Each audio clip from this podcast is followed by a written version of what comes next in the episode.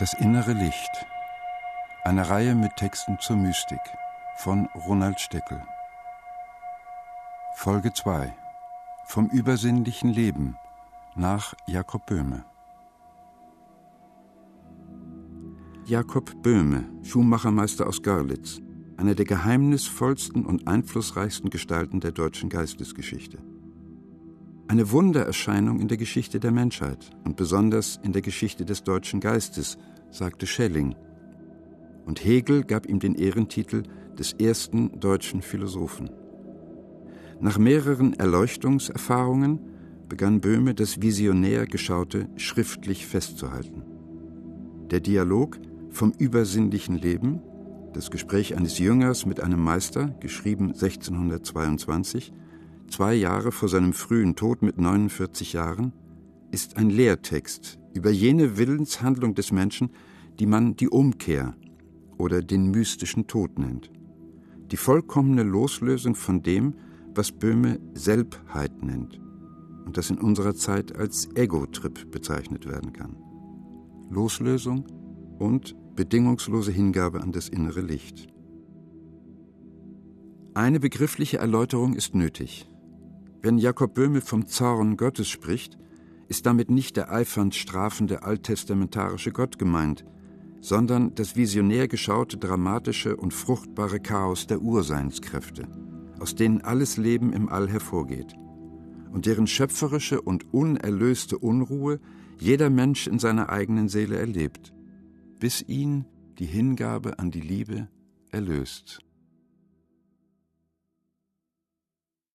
Wie die Seele möge zu göttlicher Anschauung und Gehör kommen, und was ihre Kindheit in dem natürlichen und übernatürlichen Leben sei, und wie sie aus der Natur in Gott und wieder aus Gott in die Natur der Selbheit eingehe, auch was ihre Seligkeit und Verderben sei. Ein Gespräch zwischen einem Jünger und einem Meister. Der Jünger sprach zum Meister. Wie mag ich kommen zu dem übersinnlichen Leben, dass ich Gott sehe und höre reden? Der Meister sprach. Wenn du dich magst einen Augenblick in das schwingen, da keine Kreatur wohnet, so hörest du, was Gott redet. Der Jünger sprach. Ist es nahe oder ferne? Der Meister sprach, Es ist in dir, und so du magst eine Stunde schweigen von allem deinem Wollen und Sinnen, so wirst du unaussprechliche Worte Gottes hören. Der Jünger sprach, Wie mag ich hören, so ich von Sinnen und Wollen stille stehe? Der Meister sprach, Wenn du von Sinnen und Wollen deiner Selbheit stille stehest, so wird in dir das ewige Hören, Sehen und Sprechen offenbar. Und höret und siehet Gott durch dich. Dein eigen Hören, Wollen und Sehen verhindert dich, dass du Gott nicht siehest noch hörest. Der Jünger sprach, Womit soll ich Gott hören und sehen, so er über Natur und Kreatur ist? Der Meister sprach, Wenn du stille schweigest, so bist du das, was Gott vor Natur und Kreatur war, daraus er deine Natur und Kreatur schaffete. So hörest und siehest du es mit dem, damit Gott in dir sah und hörete, ehe dein eigen Wollen, Sehen und Hören anfing. Der Jünger sprach, Was hält mich dann auf, dass ich nicht dahin kommen mag? Der Meister sprach, Dein eigen Wollen, Hören und Sehen, und dass du wieder das strebest, daraus du kommen bist. Mit deinem eigenen Wollen brichst du dich von Gottes Wollen ab, und mit deinem eigenen Sehen siehst du nur in dein Wollen und dein Wollen verstopfet dir das Gehör mit Eigensinnlichkeit irdischer, natürlicher Dinge und verführet dich in einen Grund ein und überschattet dich mit dem, das du willst, auf das du nicht magst zu dem übernatürlichen, übersinnlichen kommen.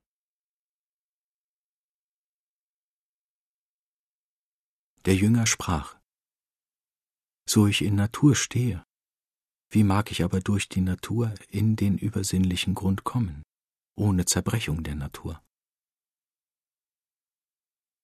Der Meister sprach, Dazu gehören drei Dinge. Das erste ist, dass du deinen Willen Gott ergebest und dich zugrund in seine Barmherzigkeit ersenkest. Das andere ist, dass du deinen eigenen Willen hassest und nicht tust, wozu dich dein Wille treibet. Das dritte ist, dass du dich dem Kreuze unseres Herrn Jesu Christi in Geduld unterwerfest, auf dass du die Anfechtung der Natur und Kreatur ertragen mögest.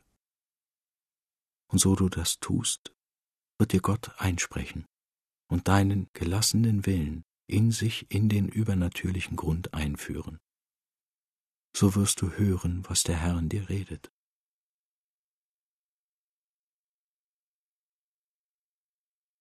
Der Jünger sprach, so müsste ich die Welt und mein Leben verlassen, so ich das täte? Der Meister sprach, so du die Welt verlässest, so kommest du in das, daraus die Welt gemachet ist und so du dein Leben verlierest und in Unmacht deines Vermögens kommest, so stehet es in dem, um deswillen du es verlässest, als in Gott, daraus es in Leib kam. Der Jünger sprach, Gott hat den Menschen in das natürliche Leben geschaffen, dass er herrsche über alle Kreaturen auf Erden und ein Herr sei über alles Leben in dieser Welt. Darum so muss er es ja eigentümlich besitzen. Der Meister sprach, Ist's, dass du allein äußerlich über die Kreaturen herrschest, so bist du mit deinem Willen und Herrschung in tierischer Art und stehest nur in bildlicher, vergänglicher Herrschung. Auch führest du deine Begierde in tierische Essenz, davon du infizieret und gefangen wirst, und auch tierische Art bekommest. Ist's aber, dass du die bildliche Art verlassen hast, so stehest du in der Überbildlichkeit und herrschest in dem Grunde über alle Kreaturen, aus dem sie geschaffen sind. Und mag dir auf Erden nichts schaden, denn du bist mit allen Dingen gleich und ist dir nichts ungleich.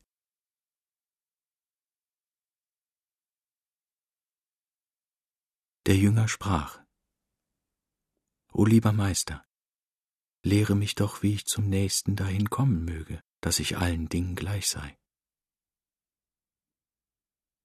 Der Meister sprach, Gerne.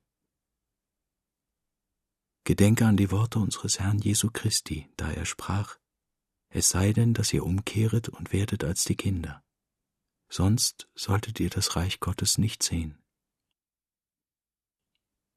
Ist's nun, dass du willst allen Dingen gleich werden, so musst du alle Dinge verlassen und deine Begierde von ihnen abwenden und der nicht begehren, noch dich um das annehmen, zu einem Eigentum zu besitzen, das etwas ist. Denn sobald du das etwas in deine Begierde fassest und zum Eigentum in dich einlässest und nimmst, so ist das etwas ein Ding mit dir und wirket mit dir in deinem Willen so bist du schuldig, dasselbe zu beschirmen und dich dessen anzunehmen, als deines eigenen Wesens. So du aber nichts in deine Begierde einnimmst, so bist du von allen Dingen frei und herrschest zugleich auf einmal über alle Dinge. Denn du hast nichts in deiner Annehmlichkeit und bist allen Dingen ein Nichts und sind dir auch alle Dinge ein Nichts. Du bist als ein Kind, das nicht verstehet, was ein Ding ist.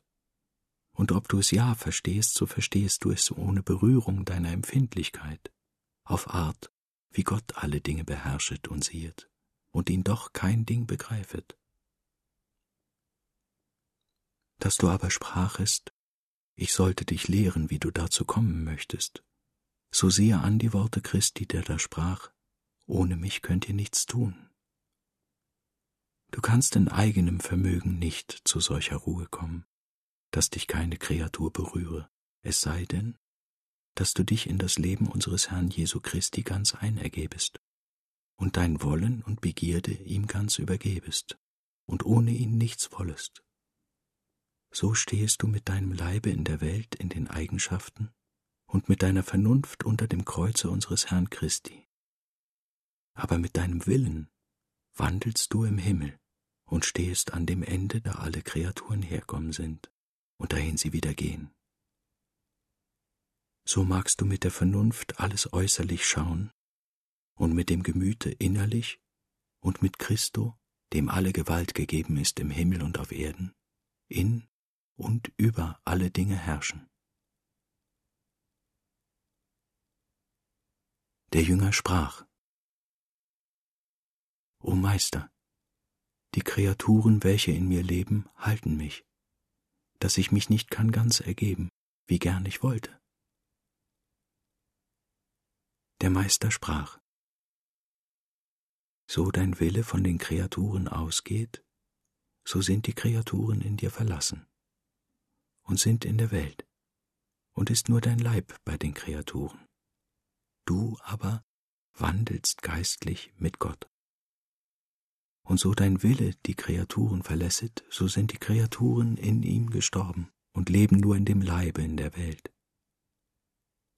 Und so sich der Wille nicht in sie einführet, so mögen sie die Seele nicht berühren. Denn St. Paulus saget, unser Wandel ist im Himmel.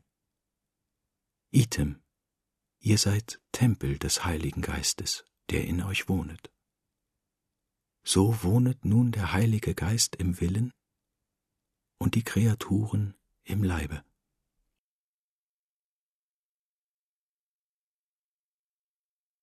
Der Jünger sprach, so der Heilige Geist im Willen des Gemütes wohnet, wie mag ich mich verwahren, dass er nicht von mir weichet? Der Meister sprach, Höre die Worte unseres Herrn Jesu Christ, der sprach, So ihr an meiner Rede bleibet, so bleiben meine Worte in euch. Ist's, dass du mit deinem Willen in den Worten Christi bleibest, so bleibet sein Wort und Geist in dir. Ist's aber, dass dein Wille in die Kreaturen gehet, so hast du dich von ihm gebrochen. So magst du dich anders nicht verwahren, du bleibest dann stets in gelassener Demut und begebest dich in eine immerwährende stete Umkehr, dass dich immer reue, dass Kreaturen in dir leben. So du das tust, so stehest du im täglichen Sterben der Kreaturen und in täglicher Himmelfahrt nach dem Willen. Der Jünger sprach, O lieber Meister, lehre mich doch, wie ich möge in eine solche stets währende Umkehr kommen. Der Meister sprach, Wenn du das verlässest, das dich liebet, und liebest das, das dich hasset, so magst du immer da darin stehen. Der Jünger sprach, Was ist das? Der Meister sprach, Deine Kreaturen in Fleisch und Blut, sowohl alle diejenigen, welche die lieben, die lieben dich, weil dein Wille dieselben pfleget. Die muss der Wille verlassen und für Feinde halten und das Kreuz unseres Herrn Jesu Christi mit der Welt Spott hassest du, das musst du lernen lieben und zu täglicher Übung deine Umkehr nehmen. So wirst du stets Ursache haben, dich mit der Kreatur zu hassen und die ewige Ruhe zu suchen, darin dein Wille mag ruhen. Wie Christus sprach, in mir habet ihr Ruhe, aber in der Welt habet ihr Angst. Der Jünger sprach, Wie mag ich mich in solcher Anfechtung erholen? Der Meister sprach,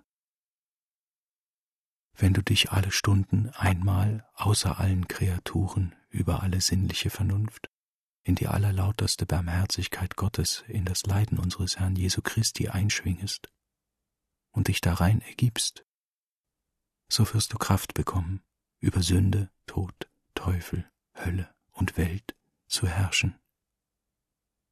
So magst du in aller Anfechtung bestehen.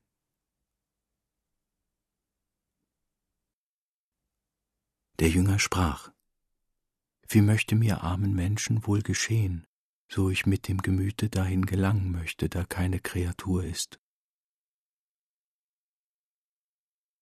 Der Meister sprach, O lieber Jünger, wäre es, dass sich dein Wille möchte eine Stunde von aller Kreatur abbrechen und dahin schwingen, da keine Kreatur ist. Er würde überkleidet mit dem höchsten Glanz der Herrlichkeit Gottes und würde in sich schmecken die allersüßeste Liebe unseres Herrn Jesu Christi, die kein Mensch aussprechen mag, und in sich empfinden die unaussprechlichen Worte unseres Herrn Jesu Christi von seiner großen Barmherzigkeit. Er würde in sich fühlen, dass ihm das Kreuz unseres Herrn Christi in ein sanftes Wohltun gewandelt würde und würde dasselbe lieber gewinnen als der Welt Ehre und Gut. Der Jünger sprach, Wie würde aber dem Leibe geschehen, weil er in der Kreatur leben muss? Der Meister sprach, Der Leib würde in die Nachfolge unseres Herrn Jesu Christi gestellt werden, welcher sprach, sein Reich wäre nicht von dieser Welt. Er würde anheben von außen und innen zu sterben von außen der Welt Eitelkeit und bösen Taten und würde aller Üppigkeit Gram und Feind werden und von innen aller böser Lust und Neiglichkeit und würde gar einen neuen Sinn und Willen bekommen, welcher stets zu Gott gerichtet wäre. Der Jünger sprach, die Welt würde ihn aber darum hassen und verachten, weil er ihr widersprechen müsste und anders leben und anders tun als sie. Der Meister sprach, dessen wird er sich nicht annehmen, als ob ihm Leid geschähe, sondern er wird sich freuen, dass er würdig worden ist, dem Bilde unseres Herrn Jesu Christi ähnlich zu werden und solches Kreuz unserem Herrn gerne nachtragen zu wollen, dass er ihm nur seine allersüßeste Liebe dafür einflöße.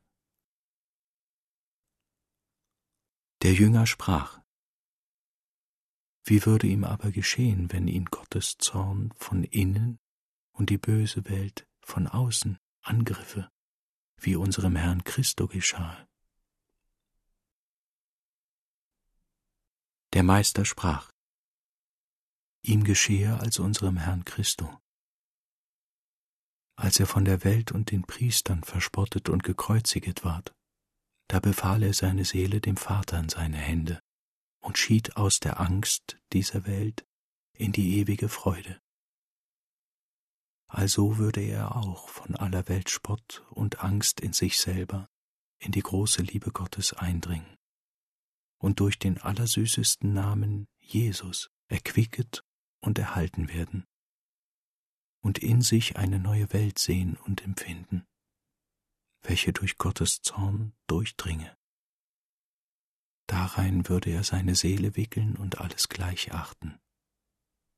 Der Leib sei gleich in der Hölle oder auf Erden, so sei sein Gemüte doch in der größten Liebe Gottes.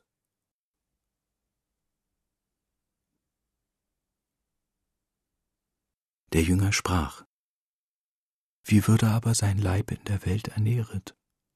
Und wie wollte er die Seinen ernähren, so aller Welt Ungunst auf ihn fiele? Der Meister sprach, er bekommt eine größere Gunst, als die Welt nicht vermag, denn er hat Gott und alle seine Engel zu Freunden, die beschützen ihn in aller Not. Auch so ist Gott sein Segen in allen Dingen und ob sich's anließe, als wollte er nicht, so ist es nur eine Proba und Liebezug, dass er desto mehr zu Gott beten soll und ihm alle seine Wege befehlen.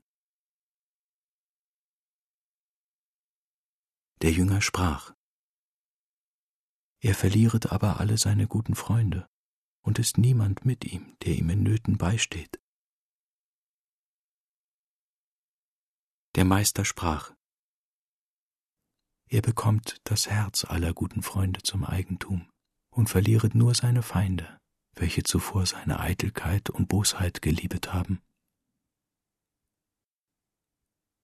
Der Jünger sprach, Wie geschieht das, dass er seine guten Freunde zum Eigentum bekommt? Der Meister sprach,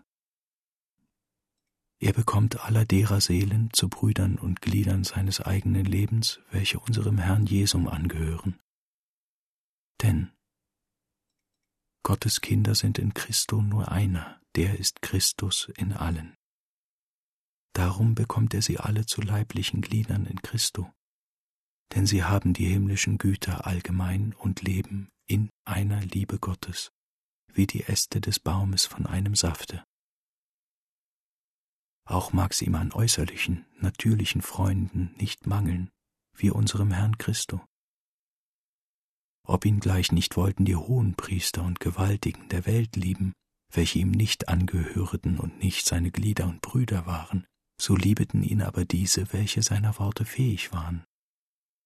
Also auch würden ihn diese lieben, welche die Wahrheit und Gerechtigkeit lieben und sich zu ihm gesellen als Nikodemus zu Jesu bei der Nacht, welcher in seinem Herzen Jesum liebete, wegen der Wahrheit, und äußerlich sich vor der Welt scheuete. Also wird er viel guter Freunde haben, welche ihm nicht bekannt sind. Der Jünger sprach, Es ist aber gar schwer von aller Welt verachtet zu sein. Der Meister sprach, Was dich jetzt dünket schwer zu sein, das wirst du hernach am meisten lieben.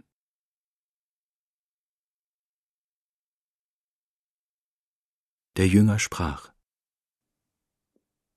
Wie mag das sein oder geschehen, dass ich liebe, was mich verachtet? Der Meister sprach, Jetzt liebest du irdische Weisheit. Wenn du aber überkleidet bist mit himmlischer, so siehst du, dass aller Welt Weisheit nur Torheit ist und dass die Welt nur deinen Feind hasset als das sterbliche Leben, das du selber auch hassest in deinem Willen. So hebest du an, solche Verachtung des tödlichen Leibes auch zu lieben.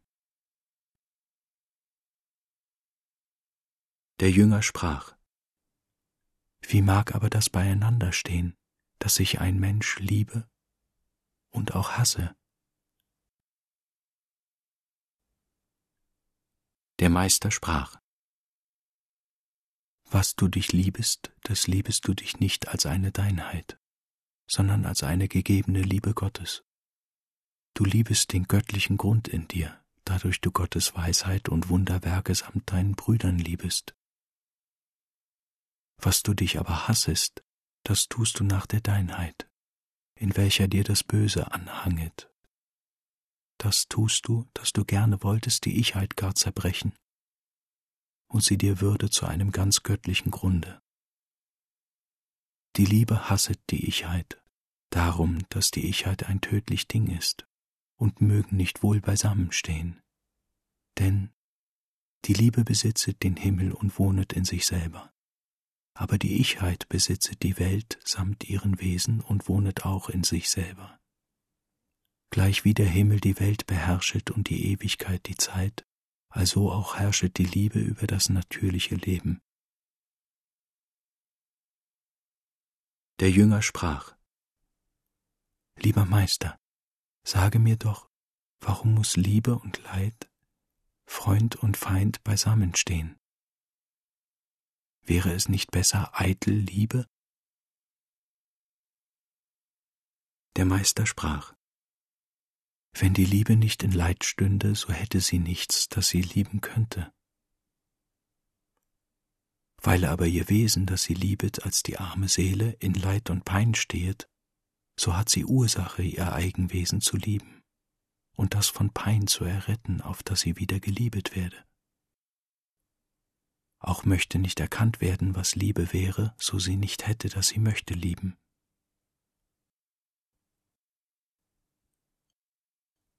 Der Jünger sprach, Was ist die Liebe in ihrer Kraft und Tugend und in ihrer Höhe und Größe? Der Meister sprach, Ihre Tugend ist das Nichts, und ihre Kraft ist durch alles. Ihre Höhe ist so hoch als Gott, und ihre Größe ist größer als Gott. Wer sie findet, der findet nichts und alles.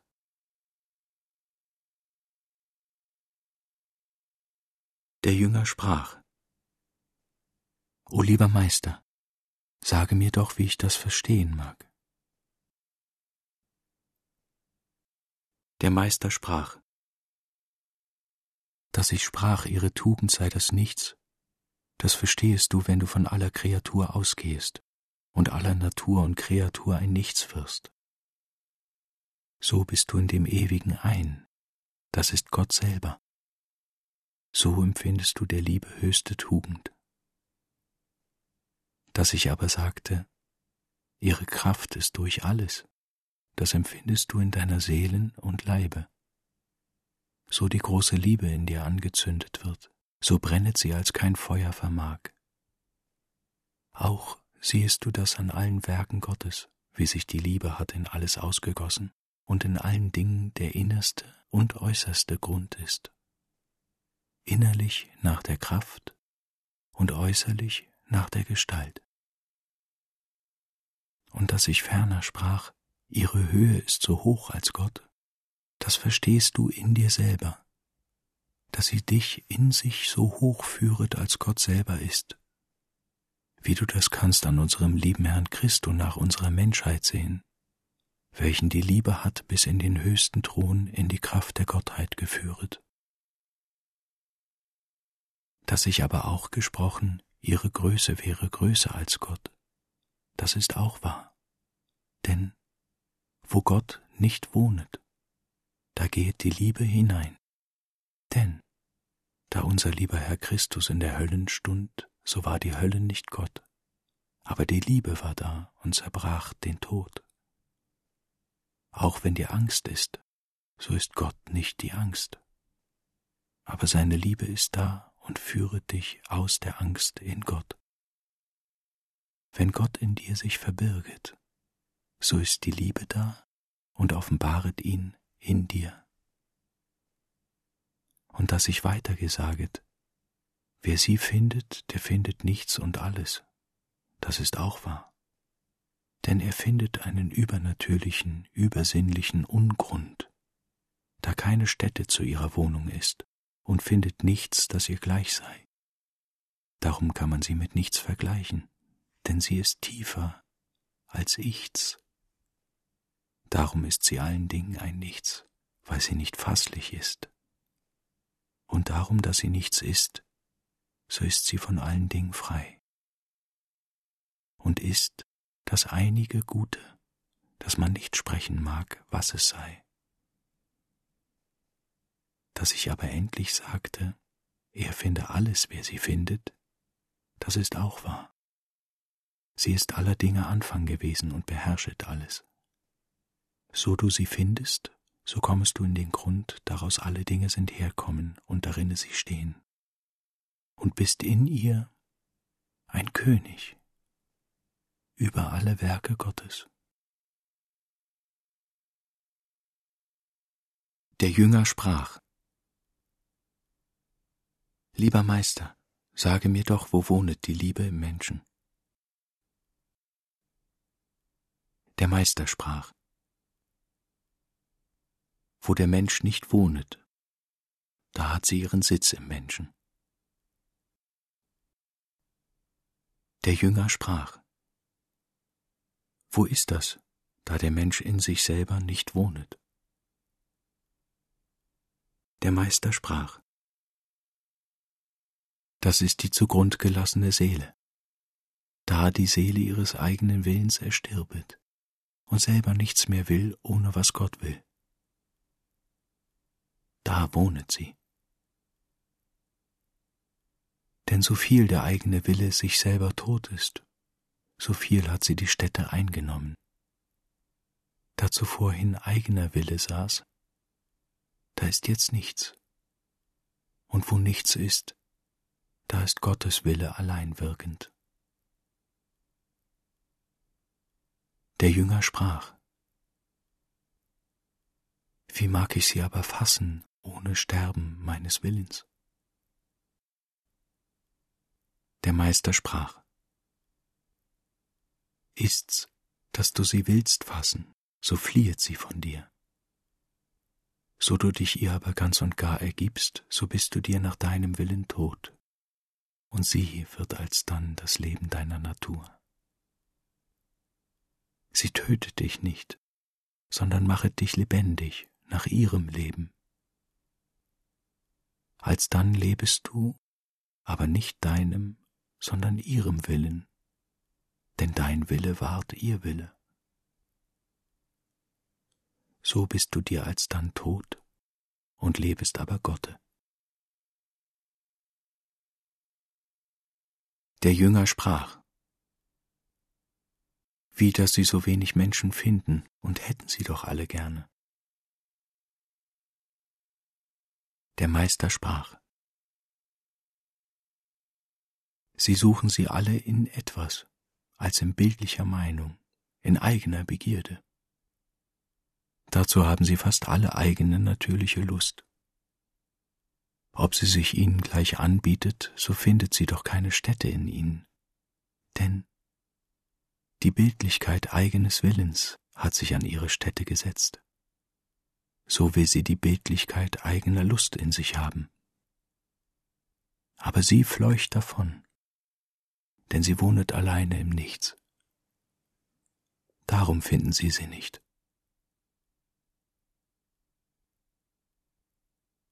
Der Jünger sprach, Was ist Ihr Amt im Nichts?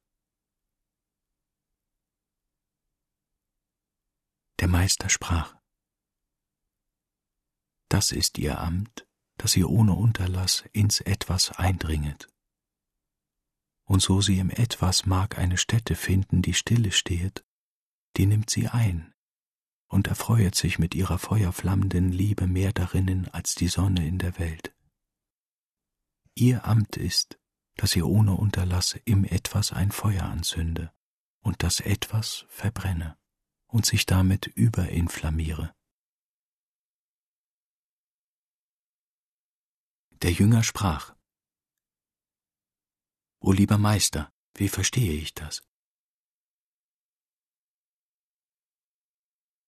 Der Meister sprach, Ist's, dass sie in dir mag ein Feuer anzünden, so wirst du das fühlen, wie sie deine Ichheit verbrennet und sich deines Feuers also hoch erfreuet, dass du dich eher ließest töten, als dass du wieder in dein Etwas eingingest. Auch ist ihre Flamme so groß, dass sie nicht von dir ließe, ob es gleich dein zeitlich Leben gilt so gehet sie mit dir in ihrem Feuer in Tod. Und ob du in die Hölle führest, sie zerbräche die Hölle, um deinetwillen. Der Jünger sprach, Lieber Meister, ich kann nicht mehr ertragen, dass mich irret. Wie mag ich den nächsten Weg zu ihr finden? Der Meister sprach, wo der Weg am härtesten ist, da gehe hin. Und was die Welt wegwirft, das nimm dich an. Und was sie tut, das tue du nicht. Wandele der Welt in allen Dingen zuwider. So kommst du den nächsten Weg zu ihr. Der Jünger sprach, Ist's, dass ich allen Dingen zuwider wandele, so muss ich ja in eitel Not und Unruhe stehen, auch würde ich als töricht erkannt werden.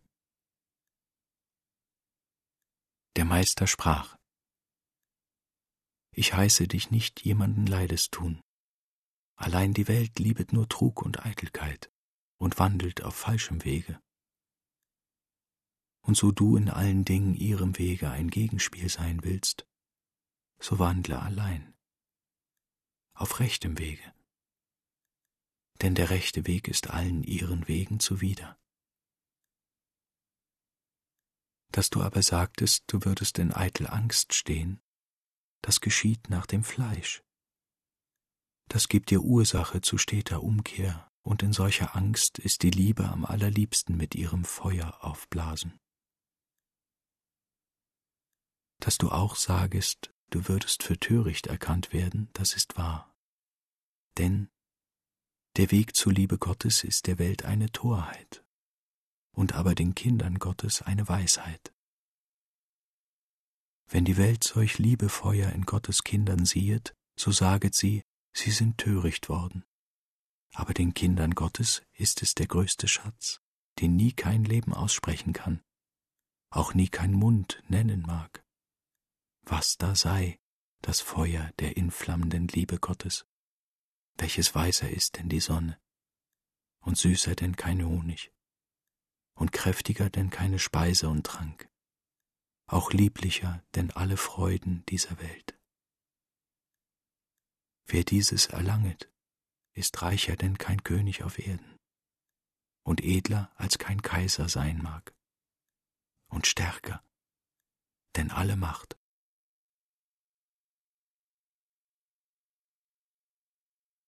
Der Jünger sprach, Wo fähret die Seele dann hin, wenn der Leib stirbet, sie sei selig oder verdammt.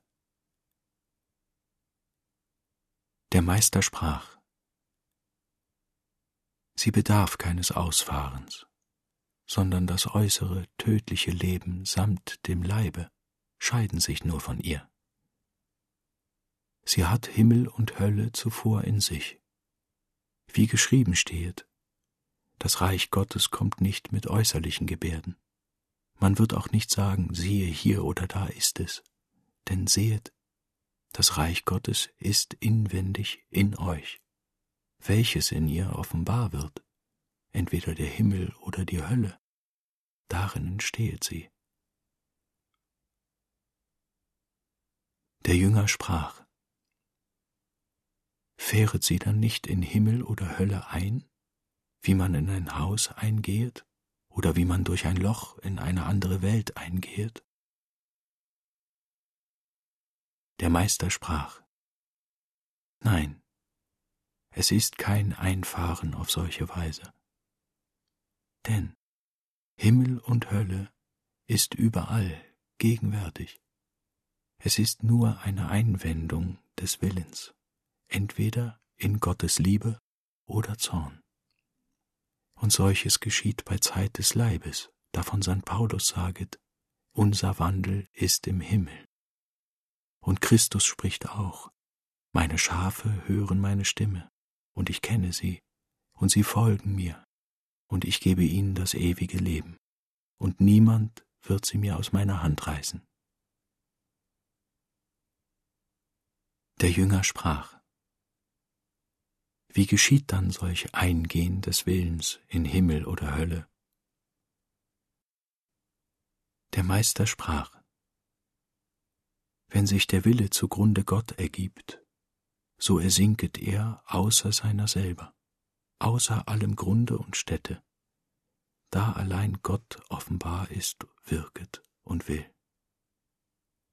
So wird er sich selber ein Nichts, nach seinem eigenen Willen alsdann wirket und will Gott in ihm und wohnet Gott in seinem gelassenen Willen. Dadurch wird die Seele geheiliget, dass sie in göttliche Ruhe kommt. Wenn nun der Leib zerbricht, so ist die Seele mit göttlicher Liebe durchdrungen und mit Gottes Licht durchleuchtet, wie das Feuer ein Eisen durchglüht, davon es seine Finsternis verliert. Das ist die Hand Christi, da Gottes Liebe die Seele ganz durchwohnet, und in ihr ein scheinend Licht und neues Leben ist. So ist sie im Himmel und ein Tempel des Heiligen Geistes und ist selber Gottes Himmel, darinnen er wohnet. Aber die gottlose Seele will in dieser Zeit nicht in göttliche Gelassenheit ihres Willens gehen, sondern geht nur stets in eigene Lust und Begierde, in die Eitelkeit und Falschheit, in des Teufels Willen. Sie fasset nur Bosheit, Lügen, Hoffart, Geiz, Neid und Zorn in sich und ergiebet ihren Willen darein. Dieselbe Eitelkeit wird in ihr auch offenbar und wirkend und durchdringet die Seele ganz und gar, wie ein Feuer das Eisen. Diese kann zu göttlicher Ruhe nicht kommen, denn Gottes Zorn ist in ihr offenbar. Und so sich nun der Leib von der Seele scheidet, so gehet ewig Reuen und Verzweifeln an. Denn sie empfindet, dass sie ein Eitel solcher ängstlicher Gräuel worden und schämet sich, dass sie sollte in ihrem falschen Willen zu Gott eindringen. Ja, sie kann auch nicht, denn sie ist im Grimm gefangen und ist selber ein Eitelgrimm und hat sich damit eingeschlossen durch ihre falsche Begierde, welche sie in sich hat erwecket. Und weil Gottes Licht nicht in ihr scheinet und seine Liebe sie nicht berühret, so ist sie eine große Finsternis und eine peinliche, ängstliche Feuerqual und träget die Hölle in sich und kann das Licht Gottes nicht sehen. Also wohnet sie in sich selber in der Hölle und bedarf keines Einfahrens. Denn wo sie innen ist, so ist sie in der Hölle und ob sie sich vielhunderttausend Meilen könnte von ihrer Stätte schwingen, so ist sie doch in solcher Qual und Finsternis. Der Jünger sprach,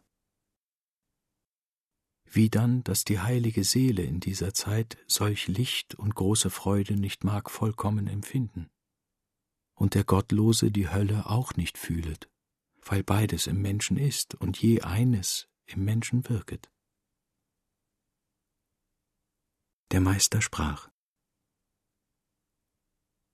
Das Himmelreich ist in den Heiligen in ihrem Glauben wirkend und empfindlich. Sie fühlen Gottes Liebe in ihrem Glauben, dadurch sich der Wille in Gott ergibt.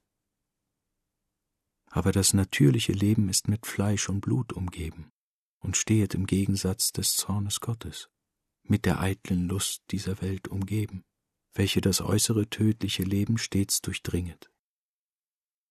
Da auf einer Seite die Welt und auf der anderen Seite der Teufel und auf der dritten Seite der Fluch des Zornes Gottes im Fleisch und Blut das Leben durchdringet und sichtet, dadurch die Seele oft in Angst steht, wenn also die Hölle auf sie dringet und sich in ihr will offenbaren.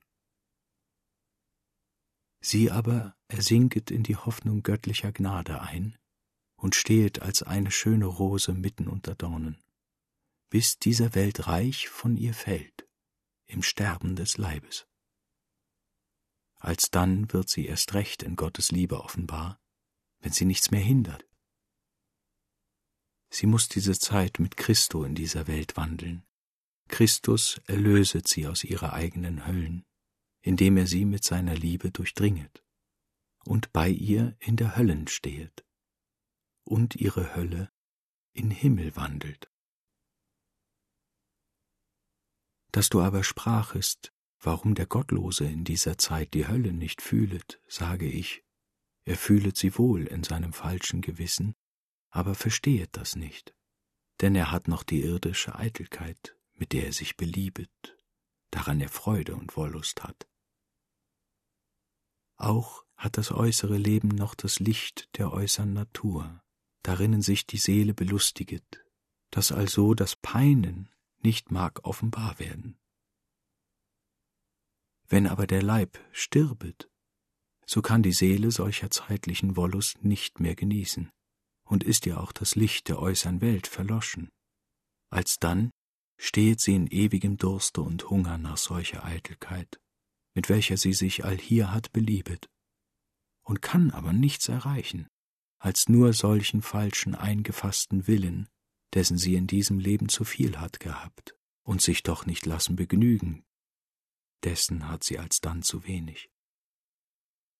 Darum ist sie in ewigem Hunger und Durst nach Eitelkeit, Bosheit und Leichtfertigkeit. Sie wollte immer da noch mehr Böses tun und hat aber nichts darinnen oder damit sie das kann vollbringen. So geschieht solches Vollbringen nur in ihr selber. Und solcher höllischer Hunger und Durst kann er nicht ganz offenbar in ihr werden, bis ihr der Leib stirbet mit dem sie hat also in Wollust gebuhlet, welcher ihr zufügete, wonach sie lüsterte.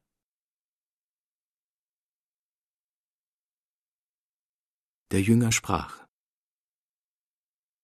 Weil Himmel und Hölle in dieser Zeit in uns im Streite und uns Gott also nahe ist, wo wohnen dann die Engel und Teufel in solcher Zeit? Der Meister sprach, wo du nach deiner Selbheit und eigenem Willen nicht wohnest, da wohnen die Engel bei dir und überall.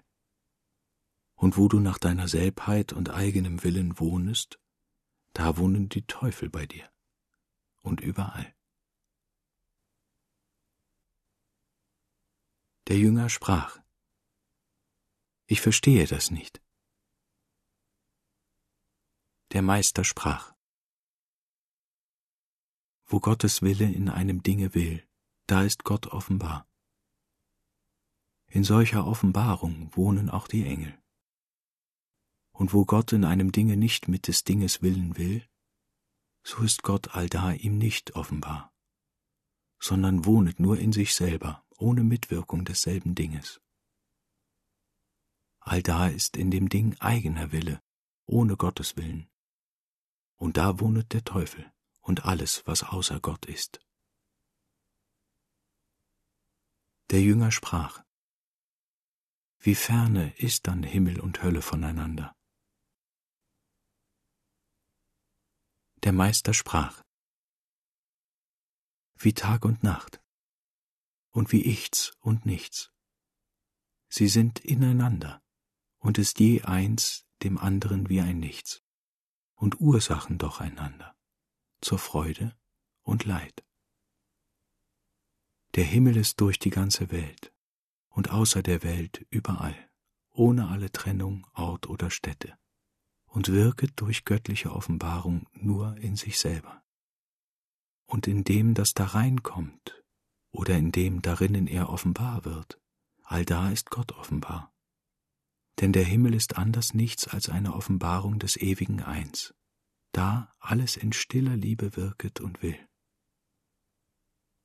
Und die Hölle ist auch durch die ganze Welt, wohnet und wirket auch nur in sich selber. Und in dem darinnen der Höllenfundament offenbar wird, als in Selbheit und falschem Willen. Die sichtbare Welt hat dieses beides in sich. Aber der Mensch nach dem zeitlichen Leben ist allein aus der sichtbaren Welt. Darum siehet er diese Zeit des äußeren Lebens, die geistliche Welt nicht. Denn die äußere Welt mit ihrem Wesen ist eine Decke vor der geistlichen Welt, gleichwie die Seele mit dem Leibe bedeckt ist. Wenn aber der äußere Mensch stirbet, so wird die geistliche Welt nach der Seelen offenbar. Entweder nach ewigem Lichte bei den heiligen Engeln, oder ewiger Finsternis bei den Teufeln. Der Jünger sprach, Was ist dann ein Engel oder die Seele eines Menschen, dass sie also mögen in Gottes Liebe oder Zorn offenbar werden? Der Meister sprach, Sie sind aus gleichem Urstande, ein Stück aus göttlicher Wissenschaft, göttlichen Willens, entsprungen in göttlichem Worte und geführet in einen Gegenwurf göttlicher Liebe.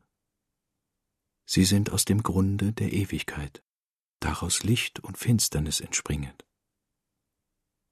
Als in der Annehmlichkeit eigener Begierde ist die Finsternis und in gleichem Wollen mit Gott das Licht. Da der Wille der Ichheit der Seelen mit Gott will, da ist Gottes Liebe im Wirken, und in der Selbstannehmlichkeit des seelischen Wollens wirket Gottes Wille peinlich und ist eine Finsternis, auf das Gott erkannt werde. Sie sind anders nichts als eine Offenbarung göttlichen Willens, entweder in Licht oder Finsternis, der geistlichen Welt Eigenschaft. Der Jünger sprach, Was ist dann der Leib eines Menschen? Der Meister sprach, Er ist die sichtbare Welt, ein Bild und Wesen alles dessen, was die Welt ist. Und die sichtbare Welt ist eine Offenbarung der inneren geistlichen Welt, aus dem ewigen Lichte und aus der ewigen Finsternis, aus dem geistlichen Gewirke und ist ein Gegenwurf der Ewigkeit, mit dem sich die Ewigkeit hat sichtbar gemacht, da eigener Wille und gelassener Wille untereinander wirket, als Böses und Gutes. Ein solches Wesen ist auch der äußere Mensch, denn Gott schuf den äußeren Menschen aus der äußeren Welt und blies ihm die innere geistliche Welt zu einer Seelen- und verständigem Leben ein. Darum kann die Seele in der äußeren Welt Wesen Böses und Gutes annehmen und wirken.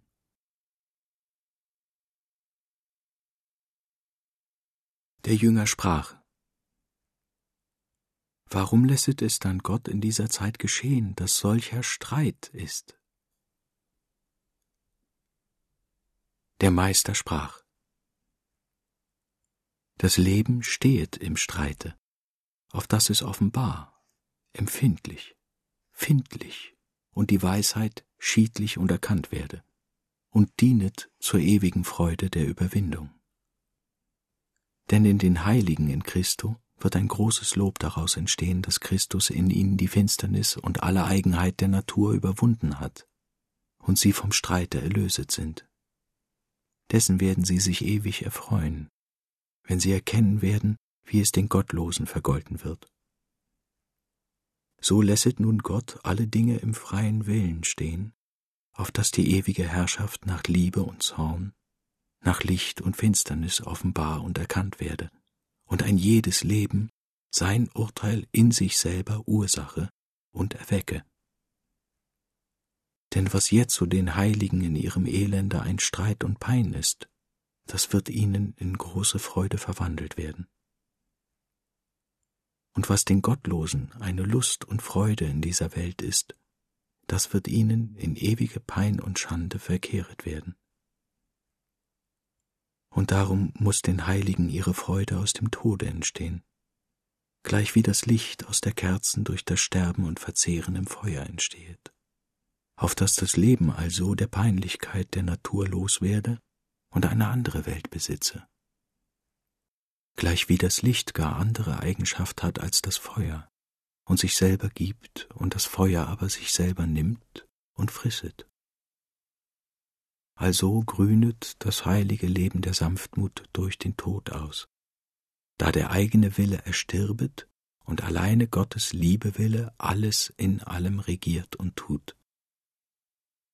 Denn also hat das Ewige eine Empfindlichkeit und Schiedlichkeit angenommen, und sich wieder durch den Tod mit der Empfindlichkeit in großer Freudenreich ausgeführet, auf dass ein ewiges Spiel in der unendlichen Einheit sei und eine ewige Ursache zu Freudenreich. So muss nun die Pein ein Grund und Ursache sein zu solcher Bewegnis. Und in diesem lieget das Mysterium der verborgenen Weisheit Gottes.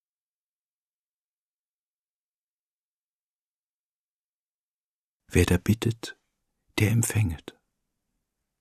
Wer da sucht, der findet. Und wer da anklopfet, dem wird aufgetan. die Gnade unseres Herrn Jesu Christi und die Liebe Gottes und die Gemeinschaft des Heiligen Geistes sei mit uns allen.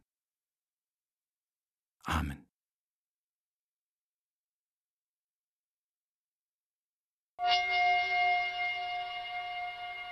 Sie hörten vom übersinnlichen Leben nach Jakob Böhme. Folge 2 der Reihe Das innere Licht mit Texten zur Mystik von Ronald Steckel. Es sprach Max Hopp. Realisation und Regie Ronald Steckel. Ton Peter Keins. Redaktion Regine Arem. Eine Produktion von No-Theater und Organisation zur Umwandlung des Kinos im Auftrag des Rundfunk Berlin-Brandenburg 2020.